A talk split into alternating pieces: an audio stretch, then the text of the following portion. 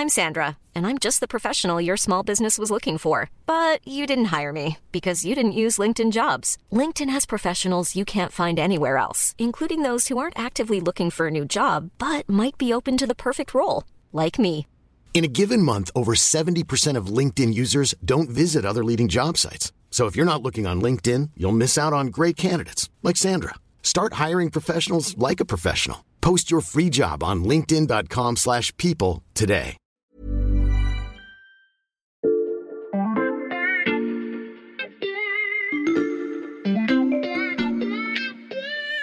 Salut, c'est Xavier Yvon. Cette semaine, dans la loupe, je vous propose de découvrir ou redécouvrir une sélection de portraits de personnalités qui font l'actualité. Aujourd'hui, celui du général ukrainien qui humilie Poutine. Bonne écoute. Je traverse la rédaction, j'ai rendez-vous au service Monde de l'Express avec euh, nos journalistes Clément Dagnès et Axel Gilden. Ils sont au bout de ce couloir. Salut Axel et Clément. Salut. Salut Xavier. Pourquoi vous vouliez pas qu'on se retrouve directement au studio? Attends, on va y aller, t'inquiète, mais d'abord on voulait te montrer un truc euh, dans la bibliothèque du service, tu vois, elle est là.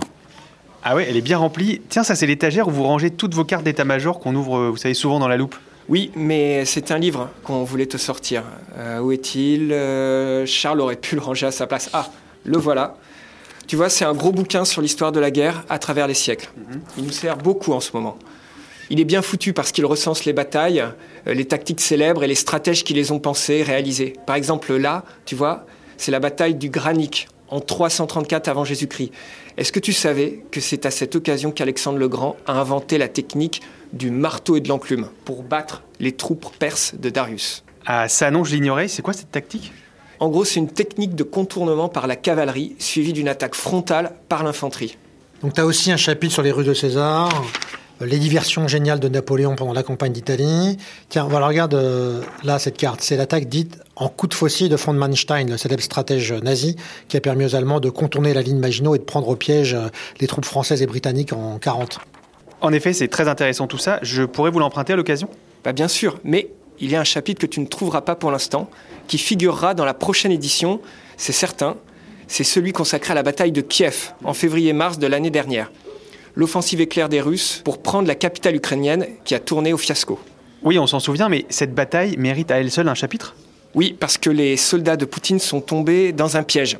Les Ukrainiens les ont laissés sciemment avancer vers la capitale pour étirer au maximum les lignes russes et ensuite les attaquer par les côtés en mode guérilla avec des groupes très mobiles. Tu te souviens de ces images de colonnes de blindés et de camions russes bloqués?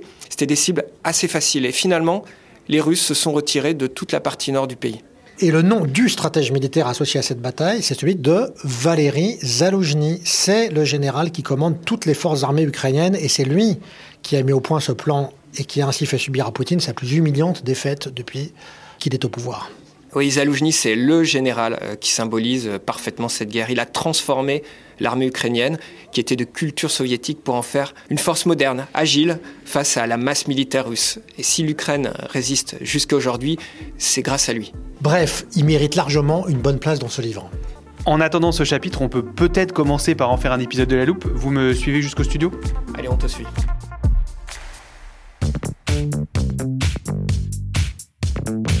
Voilà, on est installé. On va donc ensemble brosser le portrait du général Valéry Zaloujny. Vous venez nous expliquer, Axel et Clément, à quel point son rôle est crucial dans le conflit en Ukraine. Et pourtant, beaucoup de nos auditeurs ne connaissent peut-être pas son nom. Oui, en effet, il est, il est moins connu à l'international que le président Volodymyr Zelensky, mais dans son pays, il est tout aussi populaire que le président. C'est l'autre visage de la guerre en Ukraine, finalement, avec sa tête ronde et son crâne rasé. Il est d'ailleurs omniprésent sur les réseaux sociaux. On voit Zaloujny partout, en uniforme, en train de faire le cœur avec sa main. On voit Zaloujny à genoux devant la mère d'un soldat tué au front. Zaloujny souriant au mariage d'un autre de ses hommes. Les chaînes Telegram qui lui sont consacrées ont des centaines de milliers de followers. Et il est vrai qu'il donne pas beaucoup d'interviews parce qu'il est occupé à autre chose, mais il intervient euh, sur ses propres réseaux sociaux. Et fin janvier, il a encore augmenté sa popularité parce qu'un milliardaire américain euh, admiratif, euh, américano-ukrainien à vrai dire, lui a fait un don d'un million de dollars qu'il a évidemment immédiatement reversé à l'armée ukrainienne. Et il n'y a pas qu'en Ukraine hein, qu'il est admiré. Ses pairs, les généraux occidentaux, ne tarissent pas d'éloges sur lui. On en a d'ailleurs interrogé plusieurs pour notre portrait avec Axel. Donc un général très populaire et admiré par ses pairs. Si vous deviez l'écrire, vous, ce fameux chapitre sur Valéry Zaloujny, vous commenceriez par où? Bah, très logiquement, on commencerait par sa jeunesse. Mhm. hein. Donc c'est le, fils d'un militaire. hein. Il est né en 73, donc il aura euh, 50 ans cette année. Donc c'est un général qui est jeune. Il est né dans une garnison soviétique au nord-ouest de l'Ukraine, à 200 kilomètres à l'ouest de Kiev, très exactement. Et euh, la chose amusante, c'est qu'initialement, il voulait devenir comédien, comme d'ailleurs le président Zelensky. Sauf que finalement, il a suivi la voie de son père, qui était militaire. Il a intégré l'académie militaire d'Odessa, tout d'abord, puis celle de Kiev. Je dis sa jeunesse pour faire comprendre son mode de fonctionnement, parce que pour comprendre Zaloujny, il faut faire un peu comme euh, faisait Napoléon, euh, toujours en se demandant ce qu'une personne faisait à l'âge de 20 ans. Parce que quel est son univers mental à- à 20 ans C'est un peu ce qui façonne notre univers mental pour les années à venir. Et quand Zaloujny avait 20 ans, donc en 93, ça faisait déjà deux ans que l'Union soviétique avait éclaté, que euh, l'Ukraine avait acquis son indépendance, et donc il est très à l'aise dans le monde moderne, et pour lui, l'Union soviétique, contrairement à Poutine, par exemple, c'est pas quelque chose qu'il a vraiment vécu en tant qu'adulte, d'une part, et c'est surtout ce qu'il en a entendu dire. Et ce qu'il en a entendu dire par la génération précédente n'était pas forcément euh, quelque chose qui lui faisait envie. Et tout ça, ça joue beaucoup parce que euh, il n'a pas fait, du fait de son âge, les académies militaires russes à Moscou, comme d'autres généraux de son armée. Et pour sa thèse de fin d'études, c'est intéressant, il a produit une analyse de la structure de l'armée américaine.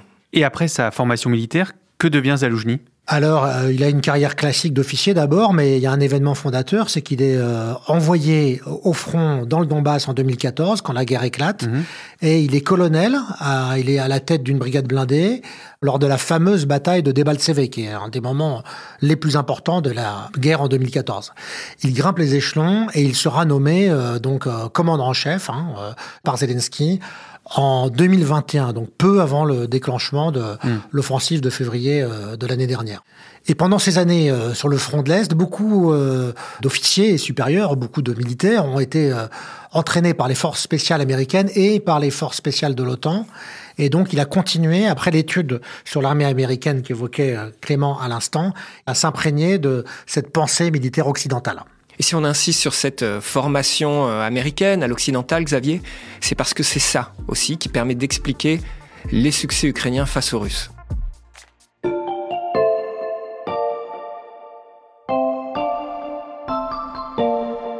Ce stade du podcast, Xavier, je recommande à nos auditeurs d'être bien vigilants, car il faut qu'on te parle d'un autre général, dont le prénom est aussi Valéry. Ok, qui est ce deuxième général? C'est le général Valéry Gerasimov. Ah, mais lui, c'est le grand patron de l'armée russe. Exactement. Et depuis janvier, c'est lui qui est personnellement en charge de l'opération en Ukraine. C'est l'archétype du haut gradé russe, tel que le serait devenu Zaloujny s'il n'y avait pas eu l'éclatement de l'URSS. Il y a opposition de style entre les deux généraux, évidemment, parce qu'il n'y a pas plus verticale et vieille école que l'armée russe. C'est une armée où personne ne peut prendre la moindre initiative, ni faire remonter la moindre critique aux échelons supérieurs, sans crainte d'être puni, réprimandé. Résultat, les informations de la base ne remontent pas aux échelons supérieurs, ce qui est nuisible du point de vue opérationnel, bien sûr. Et pour montrer l'archaïsme de l'armée russe, Gerasimov a dit récemment à ses troupes qu'il fallait impérativement qu'ils se rasent la barbe de près et qu'ils leurs uniformes euh, correctement. Ce qui, vous l'imaginez bien, dans les tranchées du Donbass, a suscité quelques sarcasmes euh, parmi la troupe russe. Et euh, en fait, ce mécanisme qui empêche de faire remonter les informations et qui annihile en fait tout esprit d'initiative sur le terrain est ce qui a conduit les généraux russes à descendre eux-mêmes sur le front pour s'assurer que leurs ordres étaient bien appliqués. Et c'est aussi ce qui explique pourquoi 14 au moins, peut-être plus, généraux russes ont été tués au front depuis le début de cette guerre. Donc c'est en fait c'est tout le contraire de l'école américaine à vrai dire. On en revient donc à cette fameuse école américaine qui a tant influencé Zaloujny. Quels sont ses principes? Alors, le principe de l'école américaine, justement, c'est qu'elle euh, délègue énormément, en particulier aux sergents et aux adjudants, c'est-à-dire en fait aux, aux sous-officiers qui, eux, sont sur le terrain. Et ces gens-là sont véritablement ceux qui sont à la manœuvre. On leur délègue énormément de marge. Donc, ça donne une très grande flexibilité euh, opérationnelle à l'armée américaine, euh, sur tous les tas d'opérations elle a agi. Et en fait, ça, c'est le, le, le, le cœur du fonctionnement opérationnel de l'armée américaine. Un fonctionnement que Zaloujny applique donc à son armée. Oui, euh, exactement, Xavier. Euh, D'ailleurs, voilà ce qu'il a dit dans une de ses rares interviews, c'était à, à The Economist. Je ne pense pas être le plus intelligent. Je dois écouter, j'écoute ceux qui sont sur le terrain. Il prône une forme de commandement décentralisé, comme au sein de l'OTAN, Mhm. en instillant un climat de confiance avec ses subordonnés. À commencer par le plus important d'entre eux, c'est le commandant des forces terrestres, Alexander Sirski. C'est l'artisan de la victoire de la contre-offensive de Kharkiv. Et le général australien Mick Ryan, que j'ai interrogé, m'expliquait que les armées gagnantes sont généralement celles qui ont établi les bonnes relations de travail à tous les niveaux. Mais en réalité, euh, Zaloujny, c'est tout simplement un bon manager. C'est quelqu'un qui s'est délégué, qui fait confiance à son bras droit, son bras gauche euh, et euh, les gens qui sont en dessous de lui. Et d'ailleurs, il n'a pas attendu l'invasion russe pour être l'architecte de la modernisation de l'armée ukrainienne. Hein, ça, ça a commencé il y a huit ans. C'est une armée en fait assez hétéroclite, avec un mélange de matériel soviétique et, et aussi un petit peu de culture soviétique euh, résiduelle, et avec une nouvelle agilité qui vient donc de ce qu'on vient de dire, des États-Unis, de l'OTAN. Et euh, l'un des exemples frappants, c'est que sa première décision en tant que chef d'état-major en 2021, euh, c'est que les soldats stationnés dans le Donbass, qui est en guerre depuis 2014, rappelons-le, n'ont plus besoin de demander l'autorisation de tir pour répondre au feu ennemi. hein. Et donc, en fait, par la suite, il n'a fait que renforcer euh, l'autonomie de ses troupes. On a donc deux généraux au même prénom mais aux méthodes radicalement différentes. Est-ce que Zaloujny et Gerasimov se connaissent? Alors pas personnellement, Xavier, Gerasimov est, est plus vieux, il a 67 ans contre 50 ans pour Zaloujny, Mhm. et il est à la tête de l'armée russe depuis 10 ans. Et Zaloujny, ça ne fait que deux ans, comme on l'a déjà dit. Mhm. Malgré ses victoires, il a néanmoins beaucoup de respect pour Gerasimov. Il se méfie de lui, il sait de quoi il est capable, il a tout lu de lui, il garde même ses livres, sa production écrite dans son bureau. Mhm. C'est ce qui lui fait dire d'ailleurs dans son interview à The Economist, je n'ai aucun doute sur le fait que les Russes vont retenter de prendre Kiev.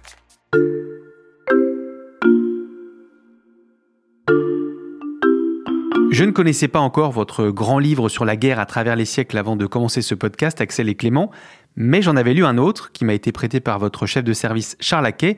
Vous savez qu'il est fan du célèbre stratège chinois Sun Tzu qui a écrit L'art de la guerre, et j'y ai trouvé cette citation, je vous la lis. Un prince avisé et un brillant capitaine sortent toujours victorieux de leur campagne grâce à leur capacité de prévision.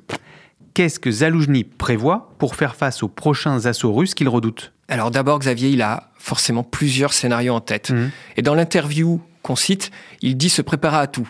Il considère que la mobilisation russe, eh bien, elle a fonctionné. Mhm. Il a dit même qu'il a bien étudié les deux guerres de Tchétchénie et que c'était la même façon de faire à l'époque, envoyer de la masse et à la fin, la Russie qui gagne. Mhm. Il estime que les Russes préparent encore 200 000 troupes fraîches de l'autre côté de l'Oural comme pendant la Seconde Guerre mondiale et qu'ils ont un réservoir même de 1,2 à 1,5 million d'hommes.